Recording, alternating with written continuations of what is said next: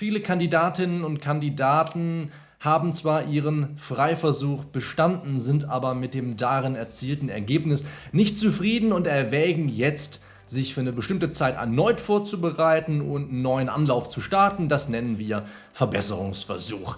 Allerdings schwirrt einem in diesem Zeitraum nicht selten der Gedanke durch den Kopf, dass man es ja schon geschafft hat.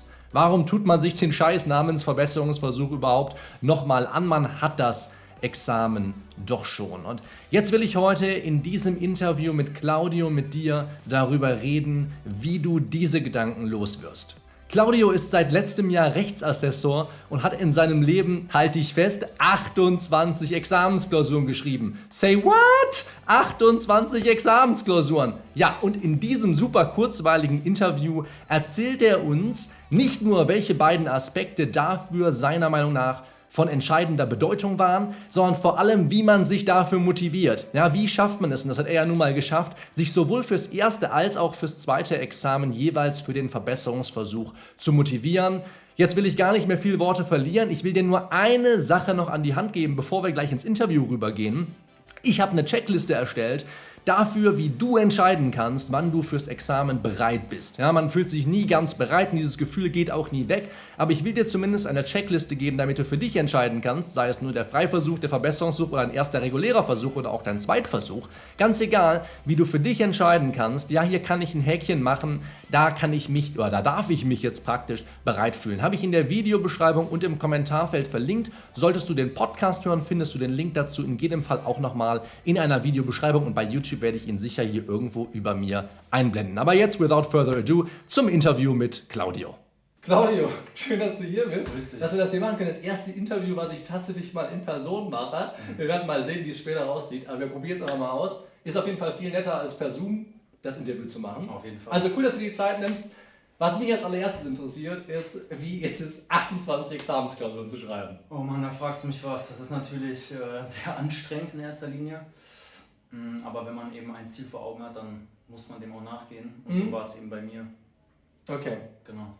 Also das heißt, du hast immer den, im ersten Examen hast du den Freiversuch mitnehmen können, genau. weil NRW kannst du ja sonst gar nicht verbessern für diejenigen, die das jetzt aus anderen Bundesländern sehen. Ja, genau. Genau, du schreibst also den Freiversuch, denkst dir, oh, okay, ich würde gerne noch ein bisschen mehr rausholen, ja. was dir dann auch gelungen ist. Genau, richtig. Ich äh, hab, äh, ja, erzähl. Ich habe 2018 äh, meinen Freiversuch wahrgenommen und äh, war mit dem Ergebnis eben nicht so zufrieden und äh, deswegen bin ich dann nochmal reingegangen und so schnell wie möglich eigentlich nach kurzer Vorbereitung nochmal die sechs Dinge rausgehauen. Okay, also eigentlich genau meine Philosophie. Wie lange hast du dir Zeit genommen zwischen den beiden Versuchen? Ich habe erstmal Urlaub genommen, ehrlich gesagt. Ja, ist ja auch richtig. Und ähm, bin dann, ich meine, nach vier oder fünf Monaten war das nochmal Okay, okay. Würdest du im Nachhinein sagen, hätte man noch weiter zusammenstutzen können, die Zeit? War genau richtig?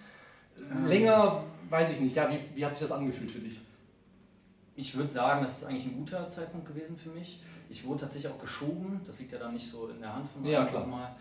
Ähm, ich glaube, wenn man sich zu lange Zeit lässt, kommt man vielleicht in, an einen Zeitpunkt oder irgendwie äh, ja, in eine Phase rein, wo man auch denkt, soll ich es jetzt wirklich nochmal machen? Mhm. Bevor man dann zu lange wartet, würde ich dann eher empfehlen, aus meiner Erfahrung heraus, das möglichst nah zu machen. Mhm. Und ich glaube, vier bis fünf Monate war da, war da der gute Kompromiss. Glaube ich nämlich auch, weil das ist ja so das, was man so ins Voraus auch planen ja, kann, wenn man sich dann jetzt wieder für ein Jahr neue Lernziele steckt, einen neuen Plan schreibt und so weiter. Ja. Man verliert super viel Momentum meines Erachtens von dem, was man vorher erreicht hat. Auf jeden Fall. Und man nimmt sich auch was vor, gerade in dieser Phase. Man mhm. will ja man will ja ein spezielles Notenziel in der Regel erreichen. Mhm. Und äh, wenn man dann zu lange wartet, kann man das Ziel vielleicht auch ein bisschen aus den Augen verlieren mhm. oder sich mit dem zufrieden geben, was man schon hat, vielleicht auch. Äh, Glaube ich, glaub ich tatsächlich auch. Okay. Wie waren dann jeweils für dich die mündlichen Prüfungen? Also würdest du sagen, ich habe in beiden Fällen das eigentlich schon schriftlich rausgeholt, was ich mir vorgenommen habe, aber ich habe mündlich nochmal nach oben korrigieren können. Wie war das so für dich? Also die mündlichen, die haben mir immer besser gelegen als die mhm. schriftlichen. Mhm weil man einfach näher dran ist. Man kann Sachen leichter korrigieren, vielleicht im Notfall. Ja. Und einfach der, der Austausch mit dem, mit dem Prüfer oder mit der Prüfungskommission. Mhm. Ähm, ich habe mich immer eigentlich hochgezogen.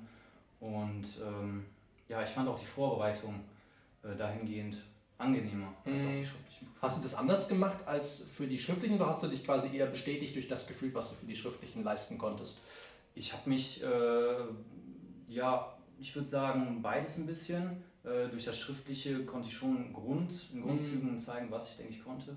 Aber in der mündlichen dann ich, ich denke, das ist auch in der Regel eine Chance, nochmal mhm. äh, sich hochzuziehen. Und äh, man hat es ja im Grunde genommen schon dann auch mhm. in der mhm. Regel. Und das sollte einem eigentlich auch Entspannung geben. Ja, definitiv. Also das Gefühl, das Gefühl kann ich mich gut erinnern. Würdest du sagen grundsätzlich, dass die Leute die mündliche einfach nicht als Chance genug begreifen? Also dass man häufig geneigt ist, ja, mit dem Mindset reinzugehen, das, was ich jetzt schriftlich geleistet habe, seien es 25, seien es 45 Punkte, da kann ich eigentlich jetzt, da werde ich drin bestätigt quasi wahrscheinlich, ich habe Angst, dass ich mich verschlechtere. Ja. Und unsere Erfahrung ist, ja, ich weiß nicht, wie es bei dir war, aber bei dir offensichtlich ging es auch jeweils nach oben. Ja. Unsere Erfahrung ist eigentlich auch, dass man sich im Zweifel eher verbessert. Ja, auf jeden Fall, das so. denke ich auch. Also man muss, man muss eigentlich sich vielleicht etwas mehr auf die mündliche manchmal konzentrieren, als man das bisher macht. Nicht mehr als auf die schriftliche, mhm. das will ich nicht sagen, ja. aber ich glaube, da lässt man viele Chancen ungenutzt. Auf jeden Fall. Okay. Ähm, es ist ja so, ich meine nach der Reform jetzt, dass es 35 Prozent nur noch sind, die, äh, mhm. für, die für die mündliche zählen. Ist wahrscheinlich auch von Bundesland zu Bundesland wieder genau, unterschiedlich. Genau, aber in NRW ist es jetzt noch 40, wenn ich richtig informiert bin. Mhm. Und wenn man sich das überlegt, 40 Prozent, ich denke, dass es sehr underrated ist. Ja, definitiv. Und, ähm, dass man da viel rausholen kann. Und okay. äh, das ist auch meine Erfahrung ähm, ja, ich gehe jetzt wie gesagt in die vierte mündliche. in die vierte mündliche, man, man vergisst halt so auch, wie krass es ist. Also die 28 Klausuren ist das eine, ja. aber dann geht man ja auch in vier mündliche Prüfungen. Mhm. Erst insane. Okay, also die steht jetzt bei dir aus, weil du hast mir gerade erzählt, du hast deine Ergebnisse bekommen, genau. du bist zufrieden und jetzt äh, es in die mündliche bald. Auf jeden Fall, jetzt äh, steht dann eben die vierte an. Bin, bin guter Dinge. ja, ja. glaube ich auch. Du hast ein bisschen Training. Ja, genau. Ich äh, kann ja auch schon was vorweisen und eben, wie gesagt, die mhm die Ergebnisse aus den anderen Durchgängen, dass man da einfach sich generell hochzieht. Das, äh, das ist nochmal gegeben. Okay, super spannend. Wann ist es soweit? Das äh, wird Mitte, Ende September. Okay, mit Ende, also das heißt, du kriegst nochmal separaten Brief dazu. Genau, richtig mit der Kommission und wie das ganze Verfahren halt so ist. Okay, sehr cool, super spannend. Dann wäre es mich freuen, wenn wir da nochmal drüber sprechen könnten, wenn das auch noch hinter dich gefragt ja. hast. Und noch eine mündliche Prüfung. Ich glaube, äh, kann kaum jemand sagen, 28 Klausuren, vier mündliche Prüfungen. Ist auf jeden Fall insane. Ja. Freut mich, dass es auch jeweils geklappt hat, dass du dich verbesserst. Dankeschön. Und äh, ja, vielleicht sprechen wir uns hier auf dem Kanal ganz bald sehr wieder. Sehr gerne. Mach's gut. Danke dir. Das war mein Interview mit Claudio. Super kurzweilig, wie ich sagte. Und jetzt will ich, bevor du abhaust, dich einfach nur noch mal kurz an meine Checkliste fürs Examen erinnern, damit du weißt, ob du bereit bist, ob du dich bereit fühlen darfst. Einfach auf die Videobeschreibung navigieren oder beim Podcast in den Show Notes den Link anklicken. Du kannst wirklich diese Fragen, die sich dir stellen, ganz kurz abhaken, mit Ja oder Nein beantworten und hast dann ein viel klareres Bild davon, ob du dich anmelden solltest. Und dann hast du ein besseres Gefühl oder darfst zumindest ein besseres Gefühl bei der Sache haben. Ansonsten weißt du auch, was du noch zu tun hast, bevor du dich anmelden darfst. Soweit, so gut, das gebe ich dir noch mit auf den Weg. Wir sprechen uns hier ganz sicher nächste Woche wieder auf dem Kanal. Mach's gut, bis dahin, ciao.